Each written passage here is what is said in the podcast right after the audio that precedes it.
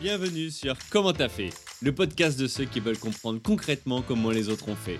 Je m'appelle Julien Hatton, je suis cofondateur de l'agence de communication BuzzNative et je vous propose de partir ensemble à la rencontre d'entrepreneurs et dirigeants passionnés et passionnants, pas toujours dans la lumière, mais qui font pourtant rayonner leur structure et leurs équipes.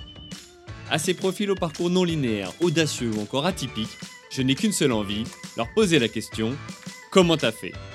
Si vous aussi auditeur, vous rêvez de découvrir les coulisses et le quotidien de nos invités, que vous soyez entrepreneur averti, débutant ou en devenir, abonnez-vous et embarquez avec moi chaque semaine pour des épisodes d'une heure qui vous feront gagner des années d'expérience.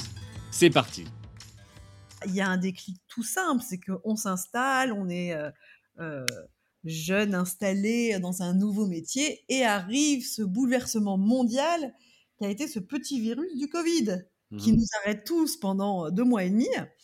Et donc là, je me retrouve deux mois et demi bah, sans pouvoir exercer, et en me disant, bon, alors, qu'est-ce que je fais?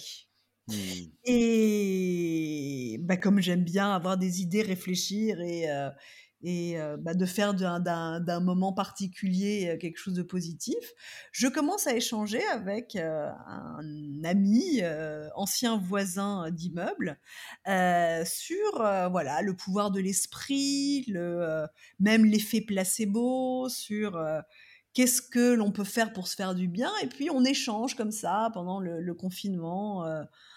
tous les jours un petit peu. Et très vite vient bah, l'idée de, de mettre me.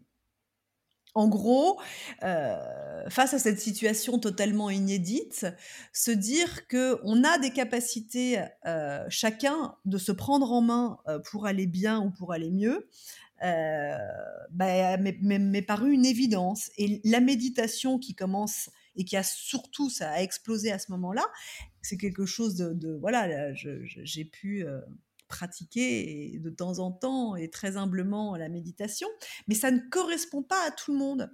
Il y a des gens qui aiment pas méditer. Par contre, il y a des gens qui adorent faire de la sophrologie. Il y a des gens qui adorent faire de la musicothérapie. Et donc me dire que euh, on peut proposer plein d'outils super efficaces euh, via une appli mobile, euh, je me suis dit voilà. et c'est ça qu'il faut que je fasse en parallèle de mon activité d'hypnothérapeute quand elle reprendra.